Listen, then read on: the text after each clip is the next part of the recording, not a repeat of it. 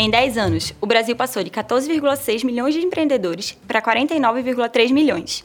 De acordo com pesquisa divulgada pelo Sebrae, de 2007 a 2017, mais que triplicou o número de pessoas entre 18 e 64 anos que exerciam alguma atividade empreendedora no país. No episódio de hoje, temos o prazer de receber Fernando Teco Sodré, Teco é cofundador da IKEY Participações e Empreendimentos, holding de investimento de mais de 12 empresas de alta competitividade no setor de tecnologia, informação e comunicação, baseado em Recife no Porto Digital. Mais de 24 anos de experiência em empreendedorismo digital e inovação para grandes companhias cofundador da Centes Investimentos, empresa de investimentos baseada no Porto Digital, sócio investidora de mais de cinco empresas e também cofundador da Matchmore Digital e Genômica Einstein Diagnósticos e investidor em mais de 10 outras companhias de inovação e tecnologia. Teco, seu currículo de empreendedor é extenso. Inclusive, você decidiu largar a faculdade para se dedicar exclusivamente a isso. Como é que você descobriu que queria empreender? Obrigado, obrigado pelo convite. Ah, tá aqui no Legal Talks, muito bacana. É, o meu currículo empreendedor é extenso porque eu já não sou mais um menino, tenho 44 anos. Comecei cedo, como todo, todo empreendedor. Ah, comecei com quase 18 anos a empreender já trabalhava desde cedo, dos 15 anos.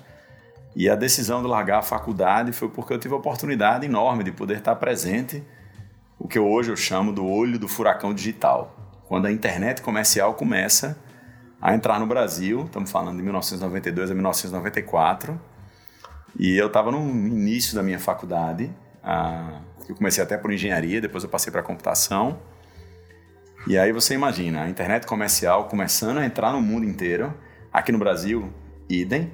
E aí eu disse, cara, não tem como é, eu não surfar essa onda. Eu já programava desde mais ou menos ali 11 anos, 12 anos de idade, tive a oportunidade com a minha família de programar cedo e percebi essa mudança muito rapidamente. Três, quatro anos depois, pouco mais da, da metade do curso, a internet comercial avança enormemente no Brasil de uma maneira muito rápida e, obviamente, com todo jovem a sua arrogância juvenil, e eu também tinha a minha, eu decidi, cara, não tem mais o que eu vou fazer aqui. O aprendizado científico de um curso brilhante que eu estava, que ainda hoje permanece como uma das principais faculdades de ciência da computação do Brasil, que é o CIM, o Centro de Informática da Federal de Pernambuco. Eu falei, cara, eu vou empreender rapidamente, vou tentar aproveitar essa onda. E aí, a primeira empresa dos 17 anos ah, não deu muito certo, para não dizer a verdade, ela faliu. Mas a segunda, que já foi aos 19 anos, funcionou bem. E aí eu disse, vou levar essa empresa para São Paulo rapidamente. E estava emergindo a cena de empreendedorismo, ah, não necessariamente digital na época, mas a cena de empreendedorismo aqui também em Recife. E o SIM, naquele momento, o Centro de Informática, eu tive a oportunidade de, de que ter mais experiência com empreendedorismo. Eu fui fundador da empresa Júnior do Centro de Informática, fui o primeiro presidente nos primeiros dois anos e a coisa começou. E aí eu disse, é agora o momento vou tentar crescer rapidamente com isso. Essa foi a minha decisão de no meio da faculdade. Eu não indico ninguém a largar a faculdade há muito tempo, estamos falando há mais de 20 anos que eu falo sobre isso. Estou com quase 25 anos de formado, que eu não me formei, né, mas pelo menos de quase todos os estudos. E aí eu, eu, tive a oportunidade de dizer, cara, eu acho que é um bom momento de eu poder aplicar já os conhecimentos que eu já tinha, que eu já vinha tendo e amadureci fortemente ah, no curso. Pegando um gancho da sua história, pelo que você contou, a gente percebe que você voltou a sua trajetória para o empreendedorismo digital. Hoje esse conceito mudou muito e eu queria saber o que você entende por empreendedorismo digital hoje e quais são as características que o empreendedor digital deve ter. Maravilha, essa pergunta é ótima. Ah, eu sou um empreendedor, que vamos dizer, ah, mais recentemente, hoje já está meio em desuso, mas eu sou um empreendedor raiz. É, eu fui empreendedor durante muito tempo da minha vida como subsistência. Eu decidi que não queria seguir nenhuma carreira executiva muito cedo e comecei a empreender por necessidade de ter independência financeira e atingir meus objetivos e meus sonhos. Ah, hoje, o empreendedorismo digital, como é conhecido mais recentemente, ele tem um desafio ah, muito bacana, que é competir globalmente. Há muito tempo atrás, o empreendedorismo de software, que era o empreendedorismo de criação de competências, vamos dizer assim, de ferramentas digitais ou produtos em software, ele era um, um empreendedorismo que você olhava para mercados internacionais muito mais maduros, você queria produzir seu software para poder você poder naturalmente vender esse software através de licenças de uso, né? Mesmo com o advento da internet, você não tinha nenhuma estrutura de cloud, nenhuma estrutura de a licenciamento de software por valor mensal, assinatura de software, nada disso existia. Hoje o empreendedorismo digital ele tem uma diversidade enorme de modelos de negócio, mas ele tem uma escala global de competição. Ah, qualquer tipo de cliente seu, a grande maioria de qualquer tipo de cliente seu, pode usar qualquer ferramenta global. Hoje em dia, já há muito tempo, ali por volta de 2012, 2015 aqui no Brasil, isso já está muito mais estável. Ah, mas antigamente não. Então, empreendedorismo digital hoje, que eu consideraria como uma boa definição, é aquele tipo de produto ou serviço que você irá criar e oferecer para um mercado global, sendo competitivo globalmente, numa velocidade muito mais rápida que seus concorrentes que têm acesso a, a estruturas de capital também competitivos globalmente. Esse é o desafio hoje de um empreendedorismo digital e é como eu classifico. No final da década de 90, ali entre 95 e 2000, não existia essa, essa oportunidade. Ah, e aí começou a existir ali por volta de 2005 para cá. Trazendo um pouquinho de dados para a conversa, em um estudo publicado pelo Valor Econômico, é, eles apontaram que o Brasil está atrasado em relação à transformação digital, atrás de países como México, Colômbia e Argentina. Com base nisso, a gente tem três questionamentos. O que é que você atribui a esse cenário? O que é que está sendo feito para mudá-lo? E o que é que ainda pode ser feito? Maravilha. Ah, o desafio do Brasil, obviamente, é um desafio inerentemente ao seu tamanho, à sua enormidade desse mercado e, obviamente, tudo que acarreta como consequência, as complexidades que a gente tem ah, para poder empreender no Brasil, devido ao tamanho que o Brasil tem e à complexidade que surgem assimetrias de mercado que você pode empreender. Então, esse é o primeiro grande ah, mercado que se, vamos dizer assim, que se apresenta para qualquer empreendedor nacional, principalmente para o empreendedor digital. Mas da mesma maneira que ele se apresenta, ele também causa miopia. Porque faz com que você tenha clientes de grande porte ou de médio porte de uma maneira muito rápida que você pode conquistá-los. E a partir disso, causa uma miopia do ponto de vista da competição global. Esse é um dos desafios do ponto de vista da transformação digital que o Brasil hoje opera.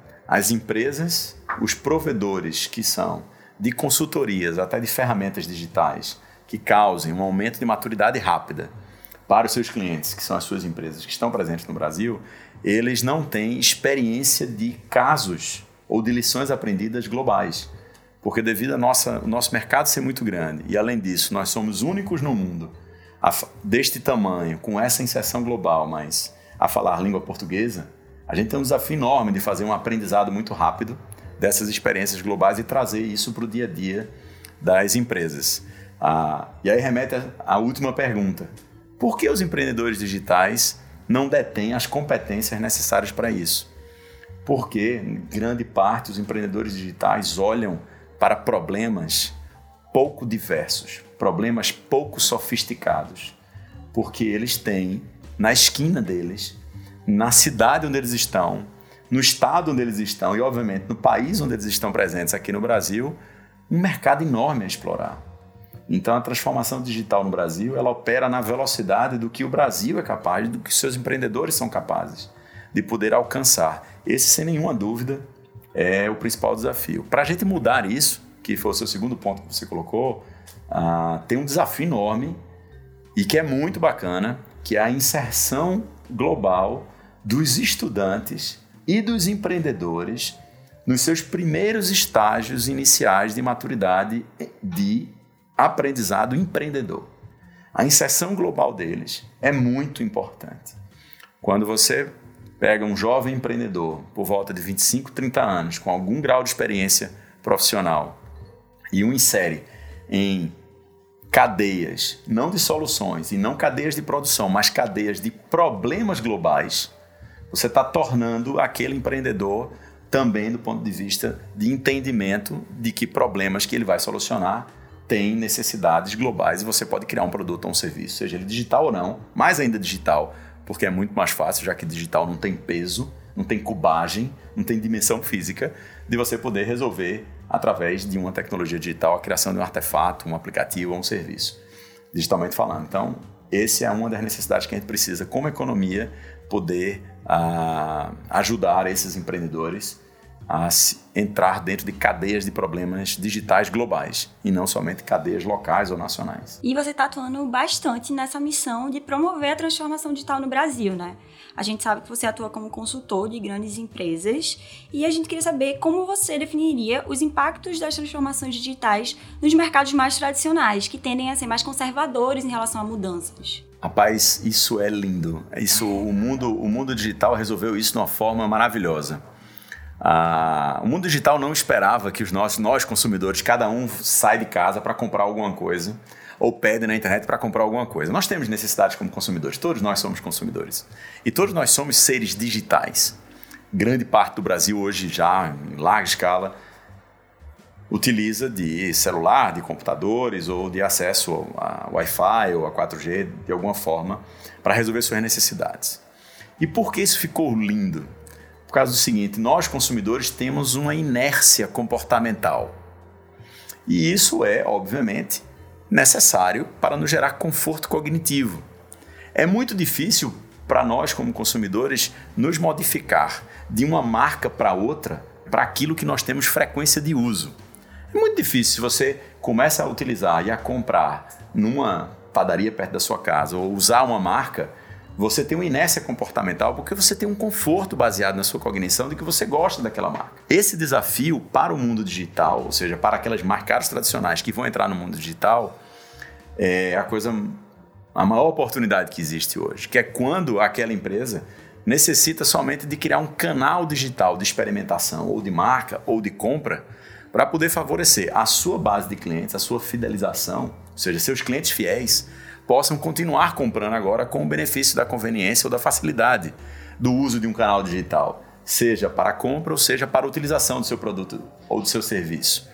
Os mercados tradicionais, nesse momento, por volta ali de 2015, 2016, estão absolutamente consolidados e são hoje o principal mercado em potencial a se utilizar da revolução digital. Porque todas as outras inovações trazidas pelo mundo digital já foram tomadas as grandes empresas digitais que nos aculturaram, por exemplo, para uso de novas formas de comunicação ou para uso de novas formas de interação entre pessoas, já tomaram esses novos comportamentos.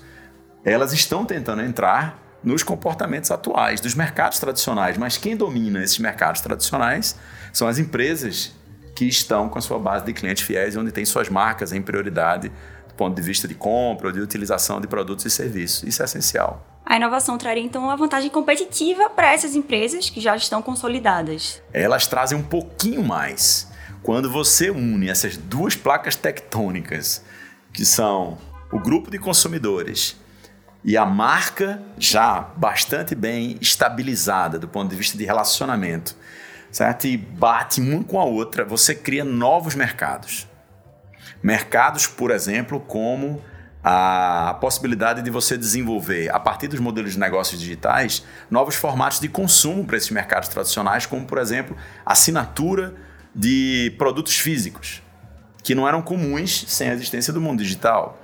Ou, por exemplo, mecanismos de a criação de novos mercados, como, por exemplo, de reutilização de produtos utilizados de uma forma muito mais barata que você consegue voltar a comercializar após uma revisão e manutenção. Você cria e dá transparência para segundos mercados de marcas de guerrilha, que no mundo digital fica muito mais visível, para que as próprias marcas tradicionais consigam criar seus, seus segundas linhas de produtos para poder atacar de uma forma mais rápida, por exemplo, a emergência de novos competidores, porque ela pode se basear na sua força de comunicação e de, obviamente, de base de clientes uh, para as suas iniciativas digitais. Falando sobre ainda mercado tradicional, você ocupa hoje uma cadeira no Comitê de Inovação do Queiroz Cavalcante. Qual é a tua percepção sobre a função deste comitê em um ambiente tão tradicional como é o meio jurídico? E se existe algum fato que lhe impressionou nesse período que você está ocupando essa cadeira? Maravilha. Essa foi uma grande, uma grande surpresa desse trabalho. Estou é, há alguns meses trabalhando com a Queiroz Cavalcante, em cima de uma área de inovação, comitê de inovação, iniciativa interna, ah, obviamente de um, um novo olhar para o dia a dia da companhia e, obviamente, muito mais importante, para os clientes da QCA, ah, e saber como eles estão resolvendo e estão tentando, na verdade, solucionar os desafios de qualquer tipo de mercado onde eles atuam. A QCA tomou uma decisão que eu achei incrível, que é o seguinte: um processo de inovação ele tem que ser coletivo. Ele não pode ser individualizado. Não existe um departamento de inovação, senão isso já não é considerado uma inovação. A inovação ela é colegiada, ela é ampla, como você falou, ela tem que ser, ela tem que permitir que todo mundo, naturalmente, tenha comportamentos inovadores e reconheça isso. Então, as primeiras experiências de perceber muitos projetos anteriores e muitas práticas anteriores na QCA de inovação ah, foram muito bacanas, foi uma grande surpresa perceber uma empresa já tão grande, tão bem consolidada como a QCA, com iniciativas inovadoras, não somente do ponto de vista de tecnologia, mas também do ponto de vista de processos, do ponto de vista de comunicação para o mercado, de uma maneira já muito consistente. Isso é muito bacana. Sobre o mercado, que é considerado bastante tradicional, vamos chamar do mercado jurídico, né, do mercado da advocacia, ou dos escritórios de advocacia, em auxílio às grandes empresas, obviamente a pessoas físicas, uma das teses que eu estou defendendo é tudo que é robotizável será robotizado. Tudo que é criativamente ah, realizável será continuado feito de forma criativa. Existem tarefas e atividades na advocacia que são naturalmente repetitivas, que são atividades naturalmente que necessitem de pouco conhecimento ou experiência humana, certo? Baseada em conhecimento técnico científico da área da advocacia. Possivelmente essas atividades serão automatizadas via robôs de softwares ou eventualmente até robôs físicos. Isso pode existir. Qual é o nosso desafio como QCA, como obviamente prestadores de serviços para essa área? Identificar para os nossos clientes atividades que eles não precisam mais ter pessoas robotizando o dia a dia. Nós precisamos operar para eles, ou por software, ou por tecnologia, ou por experiência própria das nossas equipes, obviamente, precisamos operar para eles de, de modo mais efetivo. Temos que usar tecnologias que ajudem nós, humanos, advogados, a sermos mais produtivos para esses clientes, para que as atividades deles consigam ser nossas atividades através da nossa prestação de serviços. E o que não é possível de ser automatizado ou robotizado, nós QCA temos que ser mais criativos para se antecipar não aos nossos clientes, mas aos consumidores dos nossos clientes, que são os que geram as nossas atividades jurídicas, devido à atividade comercial prestada para o mercado pelos nossos clientes. Como ser mais criativos, nós, QCA, e todo o nosso escritório, para os nossos clientes, na tentativa de se antecipar a esse mercado? Mercado que está em vias de naturalmente provocar-se rupturas em vários comportamentos do ponto de vista do nosso mercado de advocacia. Essa é a pergunta que a gente precisa responder. E essa é a pergunta que eu deixo aqui também para os nossos ouvintes, certo? As pessoas que estão aqui também nos ouvindo, que eles também precisam nos ajudar. Que atividades criativas não serão automatizadas por robôs e que eles poderiam nos ajudar a nos dizer para que a gente possa se preparar para isso? Acho que é a pergunta de um milhão de dólares. Agora, mudando um pouquinho o contexto da nossa conversa. Segundo o levantamento feito pela Associação Brasileira de Startups, é, a quantidade de empresas cadastradas na associação dobrou entre 2012 e 2017. Em pesquisa divulgada em 2019, apurou-se que já são mais de 12 mil startups. É, a que você atribui o aumento desses números? Eu tenho, tive a oportunidade nos últimos oito anos de poder uh, ajudar e auxiliar não somente a construir e criar empresas de folhas em branco, como também atuar como investidor em várias outras de alcance nacional e estive presente em várias bancas também de decisões de investimento, ah, de fundos, de aceleradoras e de incubadoras em algumas cidades aqui no Brasil. É, não há a menor dúvida de que hoje as startups elas são o meio mais eficiente, ah, devido, a, obviamente, a um grau de abertura que o capitalismo liberal permite, de renovar o próprio capitalismo. As startups elas são um meio mais simples, mas com muito gasto, vamos chamar assim, de você poder arriscar em novos meios de produção, mas arriscando menos seres humanos e vidas nesse processo. As startups, elas como modelo de produção e de inovação, permite que os sistemas econômicos criem novas formas de produção experimentais de modo rápido, né, onde você testa coisas e você experimenta. Isso gera um custo enorme. A criação e o crescimento das startups no Brasil, e não só no Brasil como no mundo inteiro, ela foi provocado devido a uma liquidez financeira dos ativos internacionais do ponto de vista do mercado financeiro global que necessitava de novos meios de produção inovadores e incentivou, né, em conjunto com a iniciativa necessária dos jovens empreendedores que queriam criar as suas próprias empresas e criando seus próprios produtos e serviços. Então, quando você junta esses dois grandes movimentos globais, o Brasil ele está, sem nenhuma dúvida, dentro desta onda.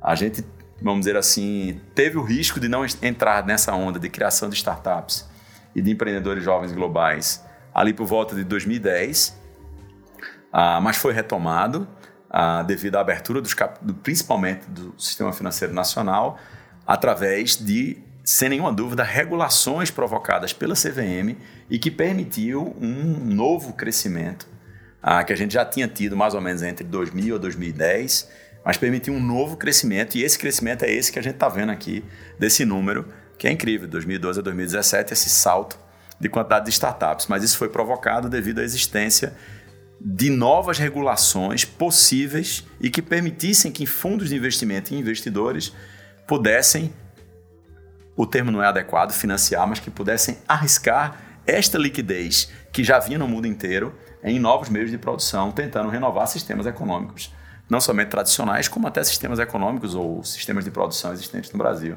Eu devo a esse crescimento desse volume enorme, a gente passou de mais de 10 mil startups no Brasil, temos hoje, eu acho que muito mais do que isso, a essa vontade de que o brasileiro tem de empreender, mas, sem nenhuma dúvida, a criação enorme do número de aceleradoras, incubadoras, mas sem os fundos de investimento que pudessem arriscar e estruturando né, captações internacionais para poder investir em startups nacionais, ah, permitindo que os sonhos desses jovens empreendedores pudessem ter mentores, tutores, ah, executivos experientes, outros empreendedores mais experientes para ajudá-los na conquista desses mercados. A gente tá já se encaminhando para o fim. Preparamos um bate-bola, perguntas rápidas, um hobby. Cara, eu adoro naturalmente uh, ler. É uma característica essencial para qualquer empreendedor. Mas o meu principal hobby, aquele que eu executo pouco, mas é o meu grande sonho, é velejar. Eu adoro velejar, já velejei muito durante muito tempo. Uh, fiz algumas travessias muito legais, mas eu adoro velejar. Um filme inspirador. Uh, esse é um, a gente vê documentos em vídeo, a gente vê filmes, a gente vê TED Talks, a gente vê ah, documentários incríveis no Netflix. Eu vou falar de uma coisa muito recente que me impressionou, ah, que foi a, a, biografia filmada, mas ainda em vida, do Bill Gates, é o Inside Bill's Brain, é um documentário que tem dentro do Netflix recentemente.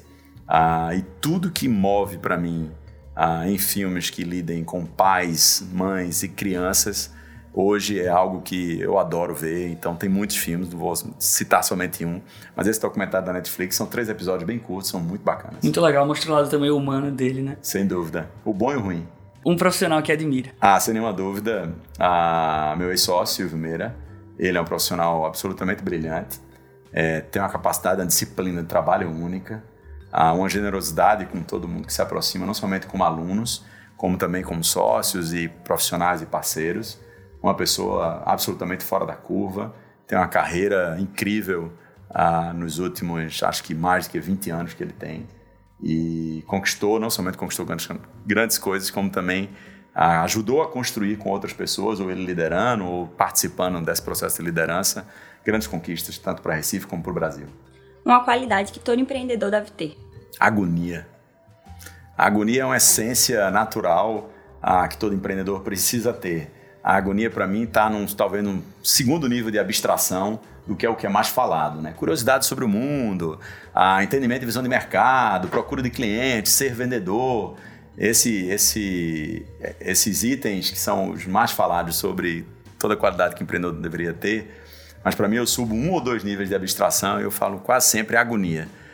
Agonia de vida, agonia de construção, agonia de identificar pessoas bacanas para trabalhar, agonia de identificar novos mercados, ou seja, uma agonia de viver, mas agonia sadia, não aquela agonia ah, que angustia, né? mas a agonia boa da vida, aquela positiva. Um projeto que faz os seus olhos brilharem. Olha, tem projetos recentes e tem projetos antigos, há muitas conquistas, há projetos privados, naturalmente, que fazem parte da minha história. A ter né, criado e, obviamente, cofundado né, uma empresa de capital de risco, investidor em Recife, foi a IQI, junto com o Silvio e com o Sérgio, do qual eu saí recentemente. Ah, num momento que existiam, quase não existia esse conceito de capital de risco aqui na, na cidade, mas já existiam algumas pessoas me deu muito orgulho, que foi o meu retorno, que eu não considero meu retorno, foi a minha vinda para Recife, que eu saí muito cedo. Ah, isso me, me orgulhou muito, mas tem algo muito acima disso, sem nenhuma dúvida, que é o projeto de criar uma família, meus dois filhos, com a minha esposa, Roberta, também recifense, e ter tido dois filhos, que é Lucas com 13 anos nesse momento, e Francisco, Chico com 8, e poder, obviamente, criá-los para o resto da vida como seres humanos bacanas, do bem, positivos. Sem nenhuma dúvida, meu maior projeto. Muito legal. E, por fim, qual mensagem você gostaria de deixar para quem já está empreendendo ou para quem quer começar a empreender? Ah, eu vou deixar um, um, livro que eu acho que não tem, não tem 100 páginas. É um livro de um cara que é um, um escritor profuso, vamos dizer assim, pro, é, prolífico, né? Chamado Seth Godin. Ele escreveu um livro chamado The Deep, que é como se fosse um mergulho. Ah, numa aula que eu dei durante seis meses, aliás, no, no SIM, junto com o Silvio, fui um professor assistente de empreendedorismo e inovação, eu falei muito sobre esse livro. Esse livro fala de uma coisa muito importante que é a minha recomendação para os empreendedores. O empreendedor, diferentemente do visionário, ele precisa saber duas variáveis: aonde ele quer chegar, mas quando ele tem que desistir. Esse quando é uma decisão que ela é muito dinâmica. Depende de você, depende da sua família, depende do mercado, ah, depende de um concorrente. E esse livro fala muito sobre isso. É um livro bem pequenininho que diz o seguinte: se você tiver que desistir, desista rápido. Mas se você tiver que continuar, só tem uma única saída. E é um paradoxo isso, claro.